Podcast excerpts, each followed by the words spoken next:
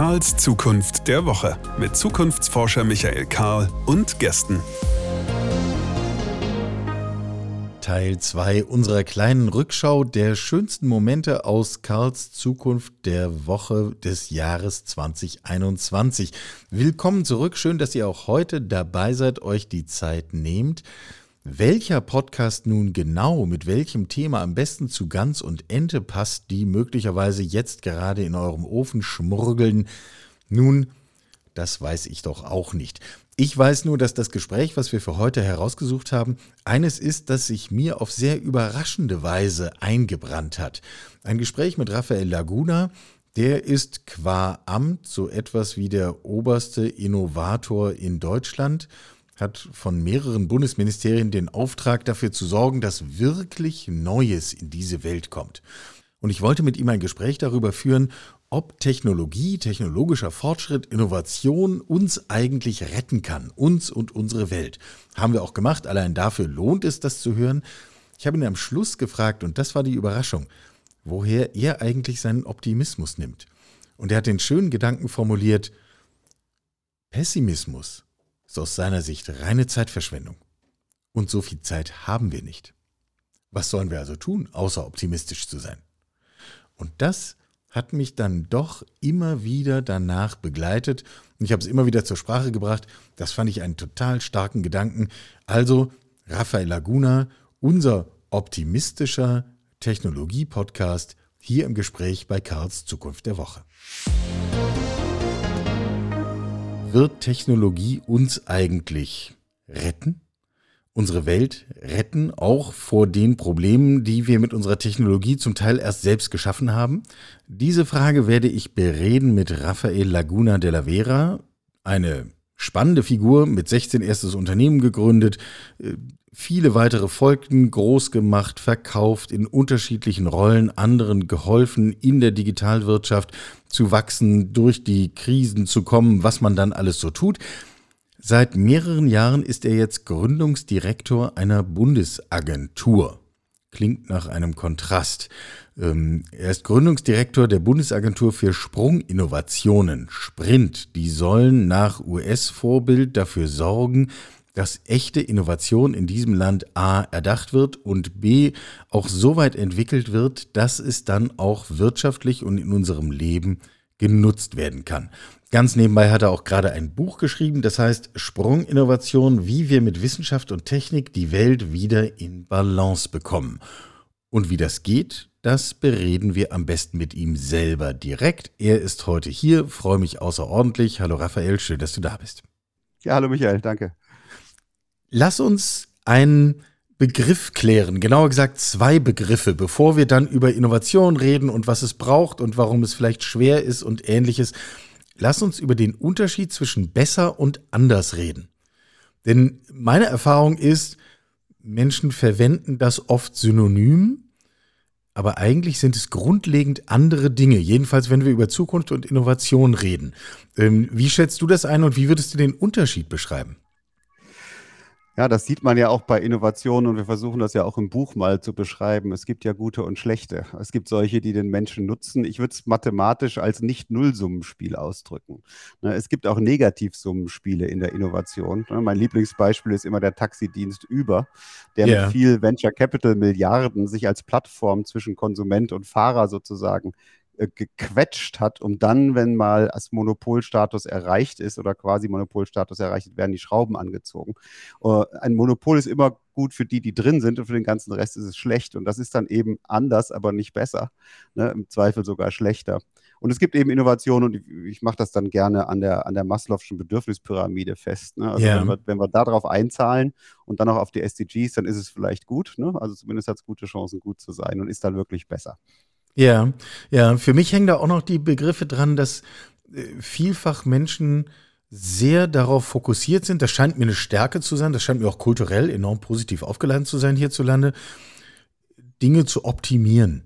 Und so Schritt für Schritt das Bestehende, das Bekannte immer noch ein kleines bisschen besser zu machen, ein bisschen effizienter, ein bisschen, naja, sozusagen das nächste Automobil hat 50 PS mehr. Sieht aber ansonsten aus wie dasselbe Automobil seit 100 Jahren vorher auch schon. Das ist ja eigentlich nicht das, worüber wir reden, wenn wir über echte Innovation sprechen.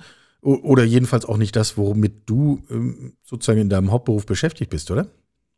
Genau, das ist der andere Blickwinkel auf die beiden Worte. Ne? Dass, dass du sagst, ich muss manchmal auch einfach meine Pfadabhängigkeit verlassen. Ich muss einfach mal das eingefahrene System von außen betrachten und ganz anders reinkommen. Ne? Also jetzt, wir sehen das äh, und auch, wie schwierig das ist, zum Beispiel in der Elektromobilität. Ne? Die eingefahrenen ja. Automobilkonzerne, da ist halt über, ja, über ein Jahrhundert Know-how aufgebaut worden, was komplett überflüssig wird in der Elektromobilität. Wie schwer hatten dies aus der Spur zu kommen?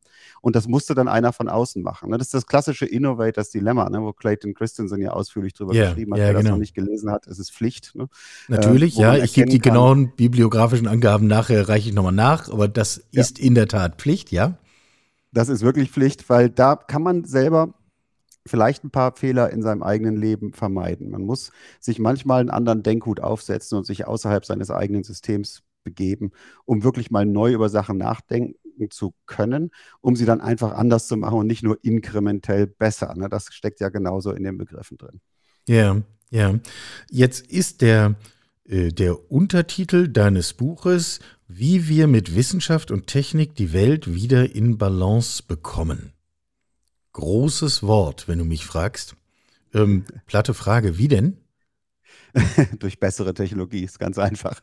Ich glaube, was da, was die Kernmessage des Buches ist, äh, dass wir, wenn Probleme in dieser Welt schaffen, dadurch, dass wir schlechte Technologien einsetzen.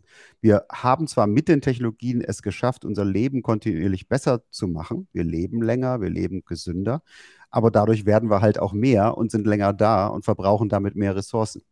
So, jetzt gibt es meines Erachtens nur zwei Möglichkeiten. Man sagt, wir müssen verzichten, mhm. ne, irgendwas nicht mehr tun.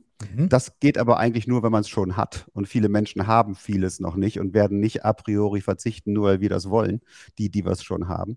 Oder man muss Technologie so verbessern, ne, dass sie sich mit diesen Problemen beschäftigt. Also äh, Energieerzeugung, ne, die muss äh, aus äh, wieder erneuerbaren äh, äh Dingen kommen oder gar nicht erst was brauchen, so wie Sonnenlicht. Ne? Da ist nichts wieder erneuerbar, die geht jeden Morgen auf und dann wieder unter. So ist es, ja. ja. Ähm, und äh, nicht ähm, irgendetwas verbrennen, was viel CO2 produziert.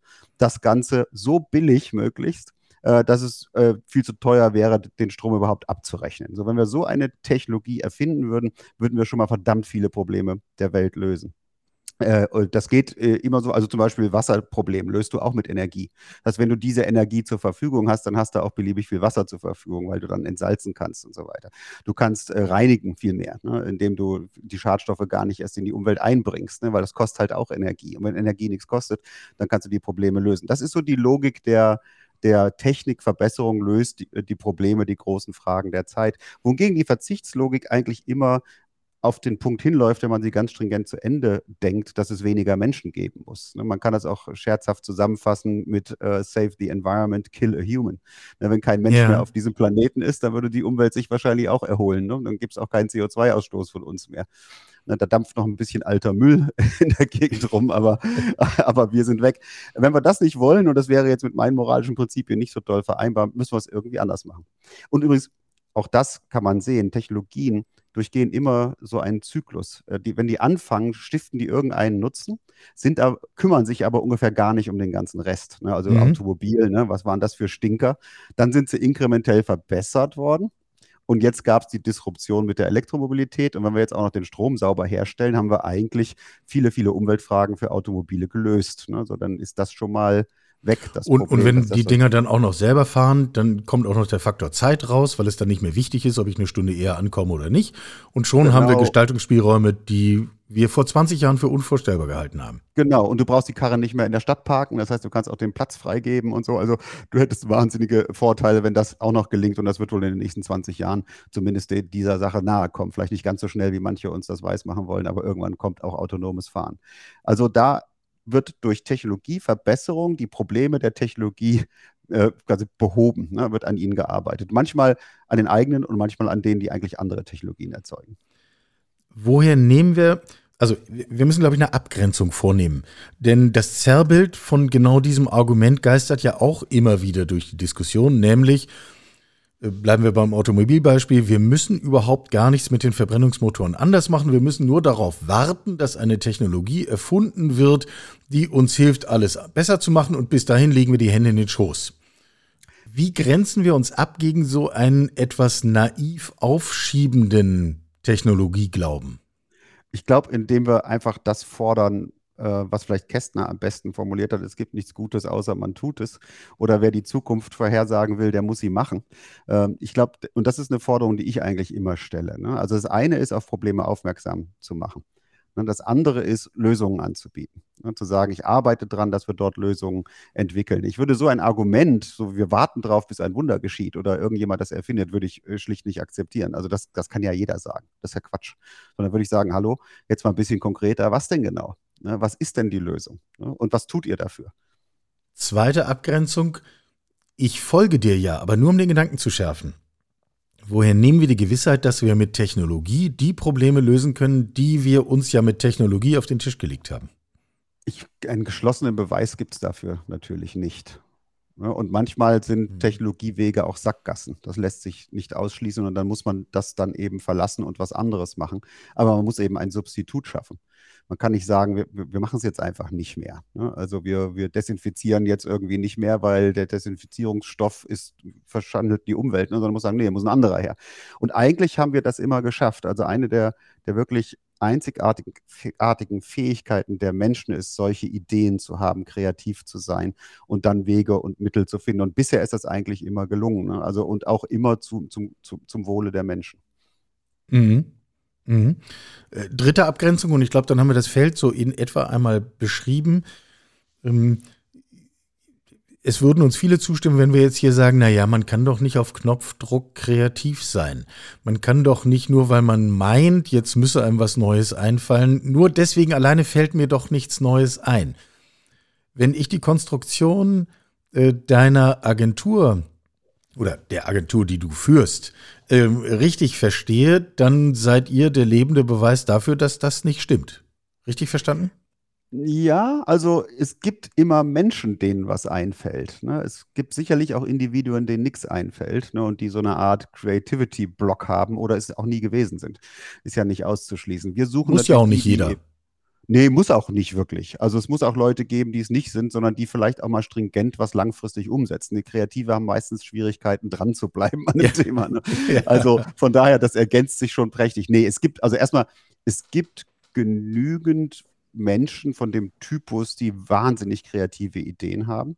Ja, also in der Agentur haben wir Stand heute über 650 Projektvorschläge reinbekommen. Das ist echt viel. Und davon sind sicher 10 Prozent welche, wo wir auch Sprunginnovationspotenzial vermuten. Das sind auch über 60. Ne? Also das ist wirklich viel. Und ein paar Sachen sind einfach entweder simpel genial, ne? wie unser mhm. Hochwindrad, ne? der einfach alles Schwierige nach unten auf den Boden verlegt, damit wir nicht mehr solche Pinne bauen müssen mit einer unmöglichen Statik, sondern wesentlich robuster und deswegen auch billiger bauen können. Und manche sind total abgefahren, die neue Wirkwege zum Beispiel zur, zur Heilung von Alzheimer oder ganz neue Computerarchitekturen auf Basis von Analogcomputern, äh, wo du sagst, so, auf so eine Idee muss da auch erstmal kommen. Aber das sind halt, der, es ist in der Regel ein Typus Mensch, der äh, sein Leben lang irgendwie für das Thema gebrannt hat ne, sich, sich fleißig, fleißig damit über oft Jahrzehnte beschäftigt hat, jede Stunde, die sie oder er woanders verwendet hat, als Zeitverschwendung empfunden hat. Und wenn man das lang genug tut und das Thema, an dem man es tut, irgendein nutzenstiftendes Potenzial ist, dann wird man vielleicht so jemand. Wir nennen die High Potentials oder kurz Hypos, die gibt es dann Gott sei Dank doch wenn ich jetzt äh, so ein Bild von wie so nerdigen Verhältnissen in meinem Kopf habe, trifft es das ungefähr? Ich glaube, jeder würde die als Nerds bezeichnen. Ne? Also es gibt Elon Musk-Nerds, ne, die auch noch mit Popstars liiert sind irgendwie. Ja, ne? Und ja. es gibt auch Nerds, die aus ihrem Keller nicht rauskommen ne? und, und nicht wissen, wie, wie, also sich auch für alles andere überhaupt gar nicht interessieren. Und es gibt alles dazwischen. Ich meine, die Klischees, ich glaube, das, was ich gerade gesagt habe, ist ein Klischee, was auf die alle zutrifft, sonst wären sie keine Nerds. Ne? Alles andere findet man schon im bunten Mix. In dem Buch gibt es eine Aufstellung, die mir ein paar Tage nachgegangen ist, nämlich die Übersicht darüber, wann eigentlich die wesentlichen Innovationssprünge in der jüngeren Vergangenheit stattgefunden haben. Und wenn ich es richtig zusammenfasse, korrigiere mich, wenn ich es äh, fehlinterpretiere oder anders lese, als ihr es gemeint habt. dann sehen wir da, dass eigentlich schon ganz schön lange nichts passiert ist. Dass die meisten Dinge, die wir für eine relevante, sprunghafte Innovation halten, ähm, mindestens 50 Jahre her sind. Ich glaube, das jüngste auf der Liste ist die Erfindung des Personal Computers in den, 50er, in den 70er Jahren. Genau, und dann vielleicht kannst du noch sagen, das Smartphone, was quasi eine, vielleicht eine logische Weiterentwicklung war, aber es kamen viele Technologiepfade übereinander, ne? mobiles Internet, die Miniaturisierung, Touchscreens, die ganze Sensorik, die die Dinger haben, weswegen man es vielleicht auch noch als Sprunginnovation einsortieren kann. Aber ja, nee, die. Aber dann wäre es genau, eine, dann wäre es eine in 50 Jahren. Das würde mich zur selben Frage bringen. Also ja, was ja, nee, hat dazu geführt, dass wir Mitte der 70er Jahre eingeschlafen sind? Das muss doch offensichtlich passiert sein. Also wir in Deutschland auf jeden Fall, weil wir haben eigentlich seit nach dem Krieg keine mehr. Äh, vielleicht noch daran teilgenommen, sie mit zu erfinden, aber nicht mehr umgesetzt in unseren Wirtschaftskreisläufen. Also wenn du mal in alles Wertschöpfende reinschaust, also Bruttosozialprodukt, Exportquote und so weiter, ist alles Sprunginnovation 100, 120 Jahre alt. Und das einzig Neue, was wir im DAX haben, ist Delivery Hero, ne, wo ich mir nicht sicher bin, ob das eine bejubelnswerte Sprunginnovation ist. Also ob das die Menschheit alleine wirklich weiter voranbringt. Wir, we will see. Wir wünschen den Beteiligten alles Gute. Nur wenn du aber nach, nach USA schaust oder nach China, dann stellt man fest, da sind die wertvollsten Unternehmen solche, die vor 30 Jahren noch gar nicht da waren. Und jetzt ist Amazon vielleicht keine Sprunginnovation, aber sie haben die Sprunginnovation Internet genutzt, um, um Handel auf links zu krempeln. Und dann haben sie gleich noch die Digitalisierung selber, also die Cloud mit erfunden und das Cloud Computing äh, quasi maßgeblich mit bereitgestellt und sind jede von diesen Firmen, Amazon, äh, Apple, sind mehr wert als alle DAX-Konzerne zusammen, sind sogar doppelt so viel wert wie alle DAX-Konzerne zusammen. So, das ist natürlich wirklich eine Katastrophe. Aber selbst für die USA muss man mal schauen. Eigentlich ruht man sich da noch auf den Lorbeeren aus, deren Grundlagen in den 50er und 60er Jahren gelegt worden sind, als man dank des Sputnik-Schocks die Defense Advanced Research Projects Agency, die DARPA gegründet hat, das ist ja so ein bisschen unsere Vorbildorganisation genau. zum Sprint und im Grunde genommen das Silicon Valley initiiert hat. Mit einer ganz tollen Public-Private Partnership-Konzeption, wo die Technologierisiken gefördert wurden Mikroprozessoren wurden so erfunden und alles Mögliche. Und wo gleichzeitig der Auftraggeber Staat, in Amerika natürlich vor allen Dingen das äh, Department of Defense, Hunderte von Milliarden auf den Tisch gelegt hat, um die Produkte zu kaufen, die es noch gar nicht gab. Und so ist ist diese Industrie neu entstanden, die es davor nicht gab. Und eigentlich kannst du alles, als Internet hat die DARPA erfunden, das hieß mal ARPANET, ne? Äh, mhm. äh, kannst du alles darauf zurückführen und der Rest ist dann wieder eher inkrementell, auch wenn er seine Entfaltung vielleicht erst später im Hype-Cycle hatte, was aber auch ganz normal ist. Sowas äh, machen wir seit nach dem Krieg eigentlich nicht mehr und im Krieg haben wir alles kaputtgeschlagen und verjagt, äh, was das Potenzial hatte. Und das haben wir erst jetzt gemerkt? Naja, also es gab natürlich immer Leute, die das schon vorher gemerkt haben. Ja, und auch immer Leute, die es versucht haben. Die auch versucht haben, hier Erfindungen zu machen und sie dann hier auszurollen und wirtschaftlich, volkswirtschaftlichen Impact zu haben. Die sind dann aber meistens frustriert abgehauen und sind in die USA gegangen. Ne? Also wir haben schon kluge Köpfe produziert, reichlich, ne, die, die eigentlich alle viel lieber hier machen würden. Das merken wir ja jetzt mit unserer Sprint, wie viel Zuspruch wir äh, da bekommen. Aber ähm, es muss immer eine Disruption des Systems geben, damit solche großen Veränderungen gemacht werden. Bei, bei der DARPA war das der Sputnik-Schock. Ne, als ja. als äh, die Sowjetunion damals, ne, äh, Khrushchev war das, glaube ich, zu Khrushchevs Zeiten, äh, den Sputnik piepsend, eine kleine Metallkugel, äh, ne, um dreimal um rum, glaube ich, und das war's. Aber das hat natürlich ich habe es ich hab's in einem anderen Interview mal den, den, den dezenten Mittelfinger aus dem Weltall genannt, ne? der, da, der da übers Land yeah, flog yeah. und piep, piep machte. Ne? So, dann hat man gesagt, ach du lieber, ne? jetzt wird's ernst, weil wer natürlich die Vorherrschaft im Weltraum hat, der regiert die Welt. So, und wir haben es nicht geschafft, trotz der Milliarden und Ministerien und sonst was, äh, da mitzuhalten. Das war der Auf, das war das Hallo Wach nach dem Krieg, in dem sich die Amerikaner natürlich noch gesonnt haben, viel importierte Technologie ja aus Deutschland bekommen haben mhm. Und, mhm. und, und Wissenschaftlerinnen und Wissenschaftler, die vor und nach dem Krieg dann rüber sind und da lief das Ticket aus und jetzt musste man mal selbst wieder was tun. Die gute Nachricht ist ja, und ich verstehe auch Sprint immer so, dass es quasi diesem, diesem Versprechen folgt, wenn ich das will, kann ich hier schon etwas tun. Das gibt mir noch keine Garantie, aber ich kann ein Umfeld schaffen, in dem es hochwahrscheinlich ist, dass wir ein Stück vorankommen, um es mal mhm. möglichst offen zu formulieren, weil es geht ja um alle möglichen Bereiche des Lebens, um alle möglichen wirtschaftlichen Bereiche, Branchen etc.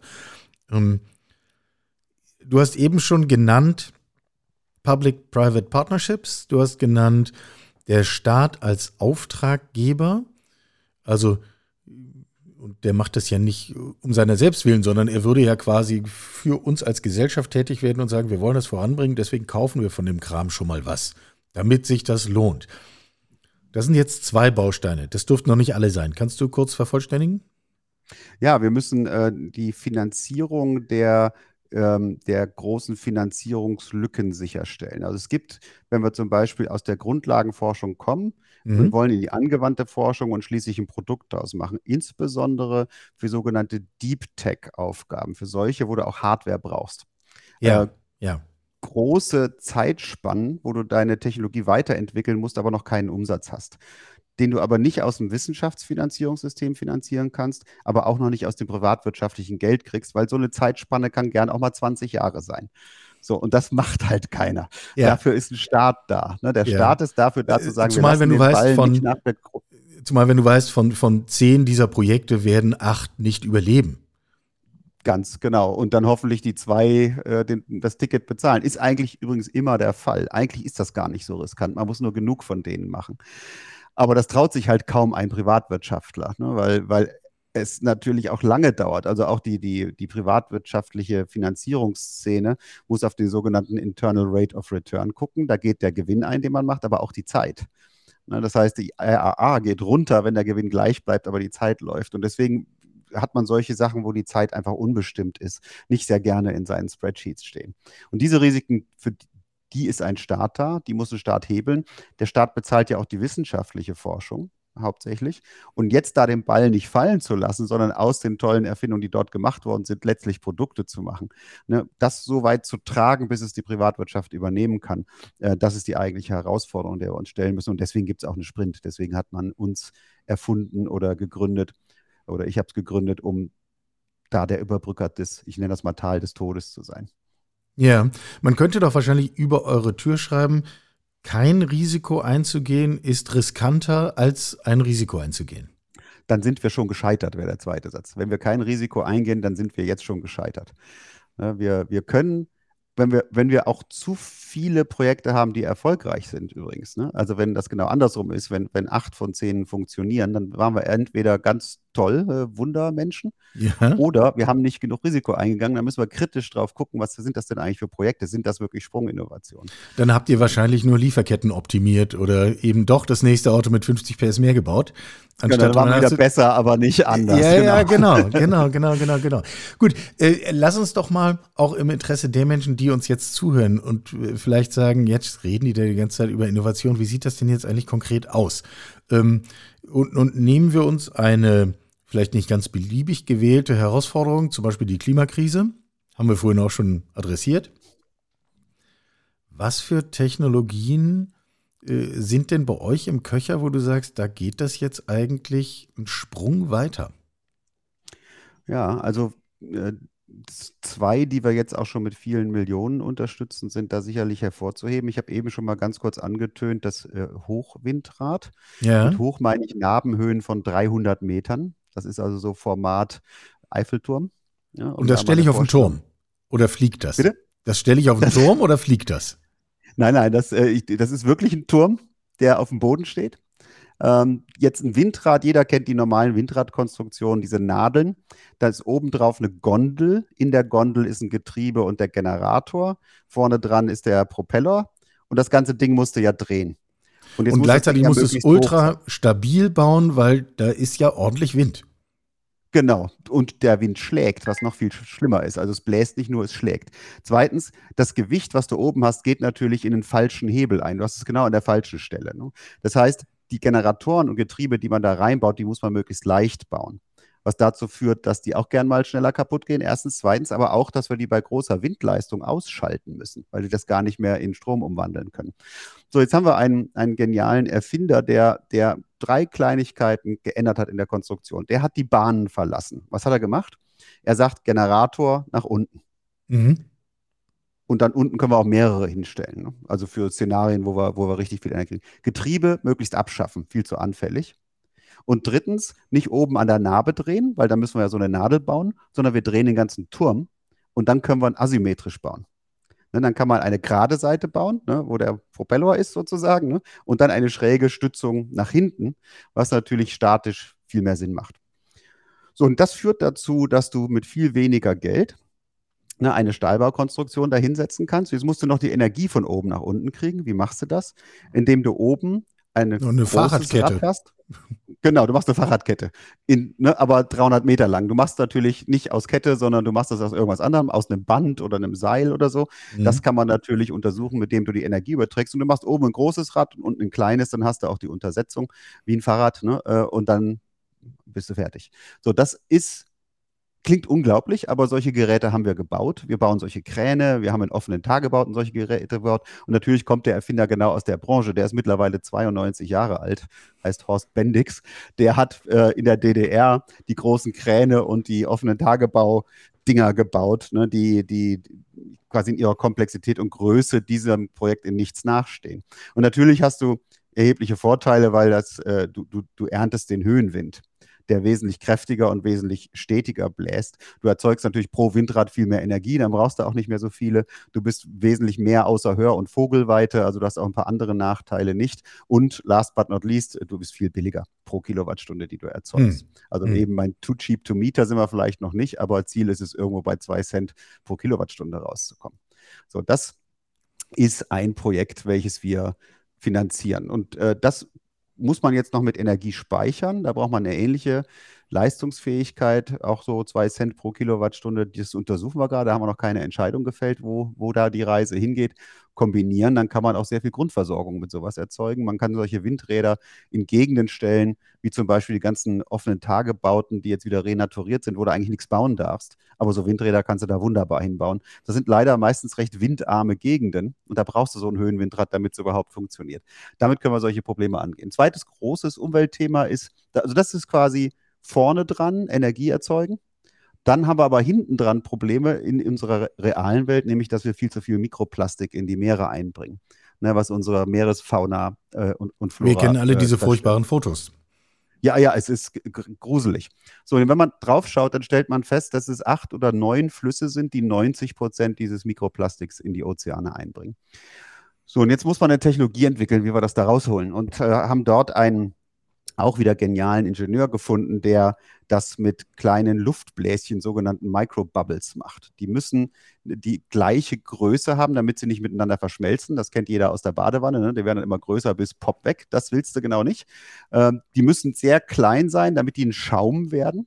Aber es sind Luftbläschen. Und wenn du die unten ins Wasser bläst, dann treiben die von alleine nach oben und nehmen natürlich alles mit, was sie auf ihrem Weg finden. Und gerade Mikroplastik ist hydrophob, das heißt mag Wasser nicht und klammert sich sehr gerne an Luftbläschenoberflächen. Das fängst du damit mehr oder weniger vollständig ein. Und wenn die oben ankommen an der Oberfläche, kannst du das Mikroplastik abschöpfen und die Luftbläschen lösen sich in Luft auf. Es bleibt nichts übrig. Das heißt, wir haben keine Chemie. Jetzt kann man sich vorstellen, zum Beispiel große Ringe zu bauen, die solargetrieben in den Flüssen rumschwimmen unten die Luft reinblasen, die Luftbläschen reinblasen und ständig das Mikroplastik abschöpfen und nach oben transportieren. Wenn man das in diesen Flüssen tut, dann würde man schon mal ja, also fast vollständig das Einbringen von Mikroplastik durch die Flüsse in die Weltmeere stoppen. Jetzt kann man sich das natürlich noch kleiner vorstellen, indem wir das in die viel Mikroplastik kommt von den Straßen, ne, Bremsen, mhm, Gummireifen genau, und so, ja. äh, von den kann Kippen, ja auch jeden Gully. Genau. Äh, dass wir äh, das dort verurs beim Verursacher sozusagen anbringen und kleine Reinigungsanlagen bauen. Bis hin zur Revolutionierung von Kläranlagen oder Wasserfiltern, selbst im, im Haushalt, Karbonisierung von Wasser, Entkalkung von Wasser etc. Kannst du alles mit dieser Technologie machen, ohne Chemie. Und wenn wir jetzt dafür die Energie wieder erneuerbar produzieren, halt auch ohne einen negativen Einfluss auf die Umwelt. Aber wir schaffen unseren Schmutz weg und verbessern natürlich das Leben und die Sicherheit von Menschen. Bessere Kläranlagen, sauberes Wasser ist ja ein großes Problem noch in vielen Teilen der Welt. Du hast eben so im Vorbeigehen gesagt, der, der Mensch, der sich diese Höhenwindräder ausgedacht hat, ist 92. Ähm, nur einmal, dass wir es auch hier in diesem Kontext einmal ausgesprochen haben. Die Kreativität und Innovationsfähigkeit ist inwiefern eine Frage des Alters? Ja, offensichtlich nicht. Ne? Danke, haben wir jetzt dann nochmal festgehalten. Ähm, sucht ihr eigentlich Probleme, sucht ihr Lösungen oder sucht ihr kreative Geister? Ja. Alles klar. Danke. Also wir haben, wir haben zwei, ich, ich, sag mal, ich erkläre mal kurz, wie wir arbeiten. Das eine ist, dass wir einfach sagen, hallo, hier sind wir. Wir suchen Lösungen für die großen Fragen der Zeit. Ne? Äh, äh, wenn ihr dazu Ideen habt, dann meldet euch bei uns. Es muss so ein Technologiereifegrad von drei ungefähr erreicht sein. Wir haben ja auch noch einen Katalog von zwölf Fragen, die wir euch einfach mal stellen. Beantwortet die mal für euch selber. Und wenn ihr dann immer noch frohen Mutes seid, dann schickt rüber. Dann schauen wir uns das an. So, so sind 650 Projekte reingekommen. Wir sind total äh, themenoffen, whatever. Ne? Also Hauptsache, es löst diese Probleme. Da kannst du natürlich dann, wenn du reinschaust, sehen, circa 30 Prozent sind so Energie und Umwelt. Ne? Da hatte ich ja jetzt zwei Beispiele. 30 Prozent Medizin, biochemische Prozesse. Das, das überlagert sich dann schon manchmal mit dem Umweltthemen natürlich. Ne? Irgendwelche Enzyme, die dies und das wandeln. Aber eben auch Heilung von Alzheimer, ne? was wir eben hatten durch einen völlig neuen Wirkstoffweg, der, der so neu ist wie mRNA neu ist als, als Weg, ne? nur, nur, eben anders. Drittes Thema Digitalisierung, ne? sowohl Hardware als auch Software, ne? was ja auch alle Branchen rumkrempelt. Und dann bleiben 10 Prozent für den Rest übrig, soziale Innovationen, neue Systeme, architektonische äh, Innovationen und so. Das ist unser Bottom-up. Wir sagen mal, lasst es kommen. Und dann haben wir Top-down, die sogenannten Challenges, in denen wir große Fragen der Zeit stellen und sagen, gebt uns eine Lösung. So, wir haben die erste Challenge gerade gestartet. Die Frage ist, wir brauchen antivirale Wirkstoffe. Das heißt, wenn mhm. ein Virus mal in unserem Körper ist und anfängt, sein Unheil einzurichten, sind wir eigentlich ziemlich hilflos. Wir haben kein Penicillin gegen Virusinfektion. Ne? Ähm, dagegen müssen wir was tun, das müssen wir erfinden, weil das ist eine große Geißel der Menschheit. Eine ganze Pandemie wie Corona ist ja vor allen Dingen deshalb so problematisch, weil wir uns wegsperren mussten ne, um sie irgendwie einzudämmen und warten mussten, bis der Impfstoff fertig ist. Der ist in Rekordzeit fertig geworden. Das ist ein mittleres Wunder. Ja. Na, wenn wir uns vorstellen, ja. wir hätten die üblichen fünf Jahre gebraucht, ich meine, ich weiß nicht, ob das irgendeiner ausgehalten hat. Oder zehn oder 15 oder äh, selbst fünf Jahre oder war never. früher ja keine oder Garantie, never. nicht? So, und da machen wir einen Call und sagen, wer Vorschläge hat, rein damit. Ne? Und wir finanzieren irgendwie 10, 12 Teams, geben denen auch signifikant Geld, schauen nach einem Jahr, schauen, wer den Cut macht sozusagen. Dann machen wir noch ein Jahr weiter, noch ein Jahr weiter und hoffentlich entwickeln wir da ein paar tolle Sachen. Das ist dann eher der Top-Down-Ansatz. Wenn man ein bisschen über euch äh, liest, dann springt einen an, dass dieses System total äh, dynamisch funktioniert und äh, ich teile den Optimismus, äh, wenn man das anfängt und nur mutig genug ist, verrückt genug ist und äh, ausreichend lange durchhält, dann wird das zu Erfolgen führen. Ich glaube, das ist schlicht eine Frage der Mathematik. Du gibst ja aber nicht dein eigenes Geld aus. Und äh, relativ schnell stößt man an den Punkt, dass man sagt, naja, also ihr kämpft mit ähm, allen möglichen Auflagen, äh, die durch die öffentliche Natur eurer Geldgeber vorgegeben sind. Ich habe selber mal versucht, in einem öffentlich-rechtlichen Kontext mich dauerhaft mit Transformationsfragen zu beschäftigen. Ich fasse das für mich immer heute zusammen. Ich habe da wahnsinnig viel gelernt. ähm, Mhm. Wie machst du das mit dir selber klar? Ich lerne wahnsinnig viel. also, also mein, mein, mein Scherz an der Stelle ist immer, dass ich sage, die erste Sprunginnovation der Agentur für Sprunginnovation ist die Agentur für Sprunginnovation. Ja. Weil du hast es schon richtig gesagt, vielleicht für die Hörerinnen und Hörer, die sich da nicht so auskennen. Äh, wir haben natürlich ein unglaublich dickes System geschaffen, die sogenannte Bundeshaushaltsordnung und dann noch gekoppelt ans Beihilferecht auf EU-Ebene, das dafür sorgt, dass Steuergeld auf eine faire, nachvollziehbare, äh, steuersparsame Art und Weise ausgegeben wird. Wogegen so man im Prinzip ja auch nichts haben kann also vor allen Dingen gegen die Ziele nicht, ne? ja, dass da genau, keine Korruption genau. stattfindet, dass man nicht zu viel Geld ausgibt und so weiter, dass man nicht Einzelnen da Entscheidungen überlässt, äh, die dann vielleicht zur Kumpelei oder Kumpaninerei verwendet werden. Alles absolut sinnvoll, nur wie so oft schüttet man dann das Kind mit dem Badewasser aus. Und die, durch diese, ich nenne das mal Ritualisierung der öffentlichen Beauftragung, ist ein, ein, ein, ein, ein Tanz entstanden, den erstens nur wenige tanzen können ne, wo also eine große Expertise auf beiden Seiten herrschen muss, was dann schon mal den Anbietermarkt sehr stark verkleinert. Zweitens findet nach der Vergabe kein Wettbewerb mehr statt. Ja, man vergibt und zwar so, wie man beschrieben hat. Drittens, man muss hochkomplexe Projekte von A bis Z beschreiben. ne, was jeder, der welche mal gemacht hat, weiß, nicht geht. Das heißt, es ist völlig unagil, um mal ein neues Managementwort zu verwenden. Ja, das ist genau ja. das Gegenteil davon. Und Viertens, the proof is in the pudding. Mit dem Beweis kriegen wir täglich geliefert über gescheiterte Großprojekte ne, im Bund, in Ländern, in den Kommunen. Also man hat ja fast den Eindruck, wir kriegen gar nichts mehr auf die Reihe. Das stimmt natürlich auch nicht. Aber jetzt in der in der Pandemie hat es ja immer wieder mal jeden Einzelnen betroffen, ne, wo man merkt, welche Anlaufschwierigkeiten es da gab. Übrigens, ich finde, das ist eine Spitzenleistung von der Bundesregierung, was die hinbekommen haben, sowohl mit Masken als auch mit Impfen. Ne, mhm. dass, dass, man da Anlaufschwierigkeiten hat, das liegt nicht daran, dass das alles Idioten sind, ne, sondern das liegt eben genau an dem, was ich eben genannt habe.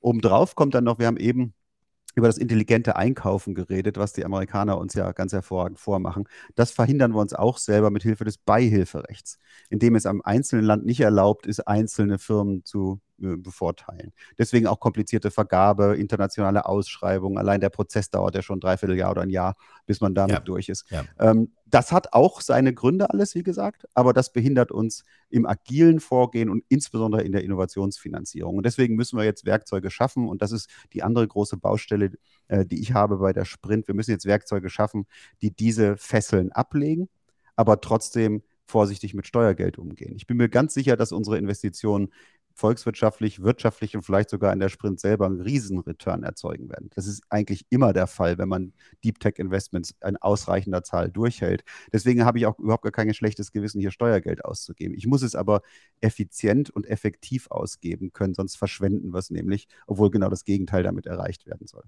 Ja, ja. Lass uns mal am Schluss ähm, gucken, ob jetzt der Zeiger in Richtung optimistischer Erwartungshaltung oder eher doch gedämpfter pessimistischer Erwartungshaltung ausschlägt. Wir haben vorhin über dieses, dieses Einschlafen geredet, nicht?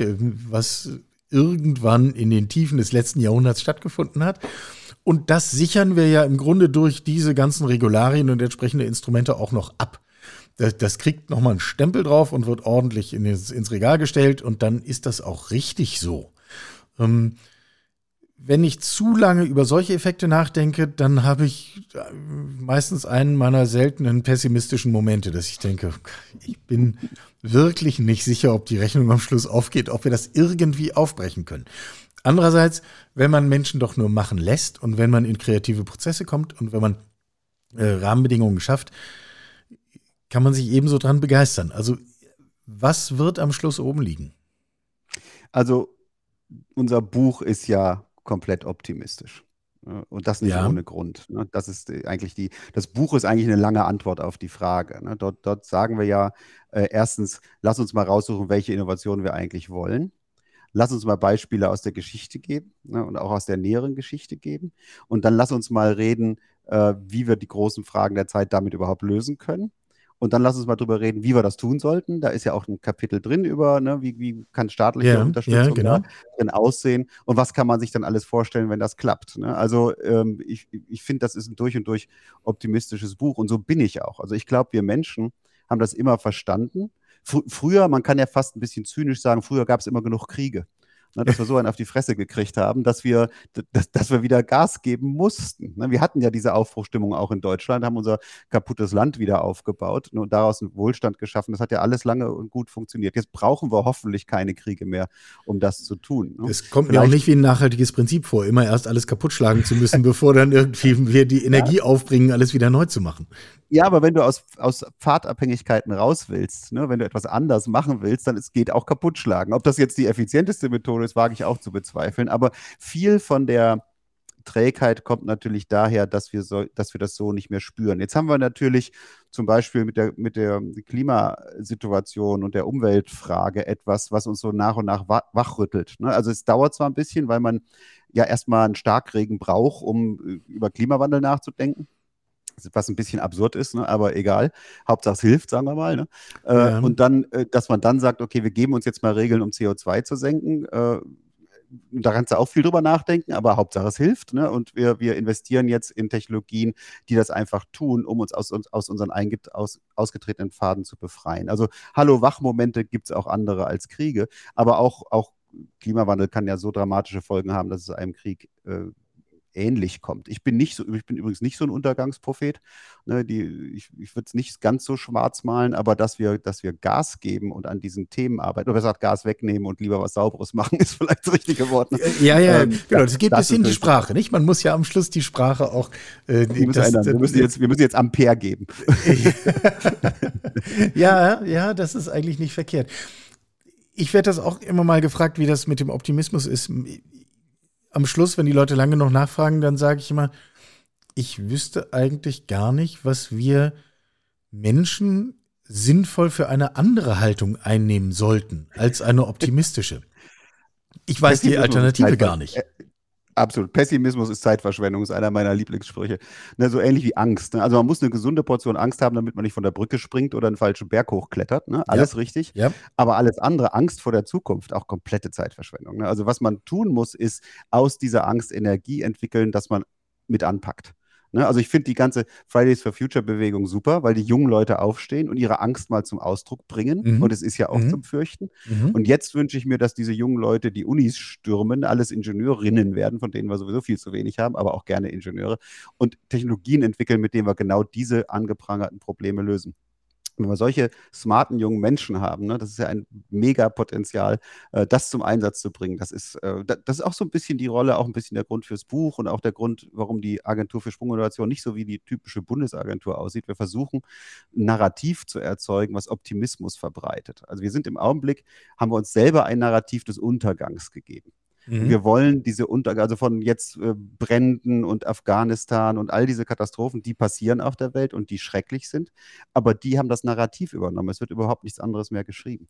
All die positiven Sachen, also wir feiern meines Erachtens noch nicht annähernd genug diese ganze mRNA-Geschichte und was da passiert ist. Und das ist eine Technologie, die uns noch ganz, ganz viel andere Dinge bringen muss. Hier ist mal übrigens ein Sprung innovativer, weltbedeutender Konzern entstanden in No Time denkt Ganz nebenbei, dass wir seit 20 Jahren dabei sind ne, und es ja. auch beinahe nicht geschafft hätten ne, und ein paar hundert Millionen von Privatinvestoren brauchten. Aber jetzt sind sie mehr wert als äh, die gut alteingesessene Bayer Leverkusen, um mal ein Beispiel zu bringen. So, sowas geht und das kann auch jeder machen. Dass wir diesen Optimismus da in die Welt tragen, sagen, komm, lasst uns machen, lasst uns anpacken, ne, lasst uns unsere eigene Zukunft bestimmen, indem wir sie machen. Das muss unser neues Narrativ werden. Und der, der das sagt, hat genau den Job, genau diese Dinge zu fördern. Raphael, herzlichen Dank für das Gespräch. Ich fand es wahnsinnig inspirierend und aufschlussreich. Ähm, der Vollständigkeit halber nochmal, der große Sprung ist nicht der gesamte Titel des Buches, sondern das ist der erste Abschnitt, Sprung Innovation heißt das Buch, wie wir mit Wissenschaft und Technik die Welt wieder in Balance bekommen. Die aufmerksamen Hörerinnen und Hörer, die diesen Podcast hören, müssen sich noch ein paar Tage gedulden, weil von Veröffentlichung ab braucht es noch eine Woche, bis das Buch erscheint. Beim Podcast, der bleibt ja und den kann man dann später nochmal hören. Also für die meisten wird gelten, das ist dann die zweite Pflichtempfehlung, die wir hier aussprechen. Clayton Christensen reicht gleich nochmal nach. Raphael, danke dir fürs Gespräch. Ja, vielen Dank, Michael. Soweit Raphael, Raphael Laguna de la Vera, Gründungsdirektor der Bundesagentur für Sprunginnovationen, genannt Sprint, angesiedelt im schönen Leipzig. Ein Literaturhinweis muss ich an dieser Stelle noch nachreichen, neben dem Hinweis auf das Buch von Raphael nämlich das Buch von Clayton Christensen, über das wir zwischendrin sprachen. Es heißt The Innovator's Dilemma. Lohnt sich tatsächlich auch in Englisch zu lesen, das liest sich relativ leicht weg und ist, Raphael hat es gesagt, ich kann es nur bestätigend wiedergeben, für jeden und jede, der die sich mit Fragen rund um Innovation und Entwicklung und Neues und Kreativität und Wirtschaft beschäftigt, schlicht und ergreifend Pflicht. Also, nächste Woche ist Klausur, bis dahin habt ihr es besorgt und könnt es in Ruhe lesen. Soweit für heute. Dies ist die längste Folge, die wir bei Karls Zukunft der Woche jemals gemacht haben. Ich musste mir aus meinem Team spöttisch anhören, dass man diesen Satz ja streng genommen jede Woche sagen könnte. Ich sage ihn gerade zum ersten Mal. Wir haben die 40 Minuten locker gerissen, aber mir war es das heute wert. Ich hoffe auf Verständnis und Unterstützung. Bin sehr gespannt auf euer Feedback. Lasst mich wissen, was ihr denkt auf LinkedIn, auf Twitter, per Brief, per Anruf, auf welche Weise auch immer. Die sozialen Medien haben den Vorteil, dass dann mehr Menschen an diesen Diskussionen teilnehmen können. Ich freue mich da sehr drauf. Ansonsten hören wir uns in der kommenden Woche wieder und bis dahin bleibt gesund. Sie hörten Karls Zukunft der Woche, ein Podcast aus dem Karl Institute for Human Future.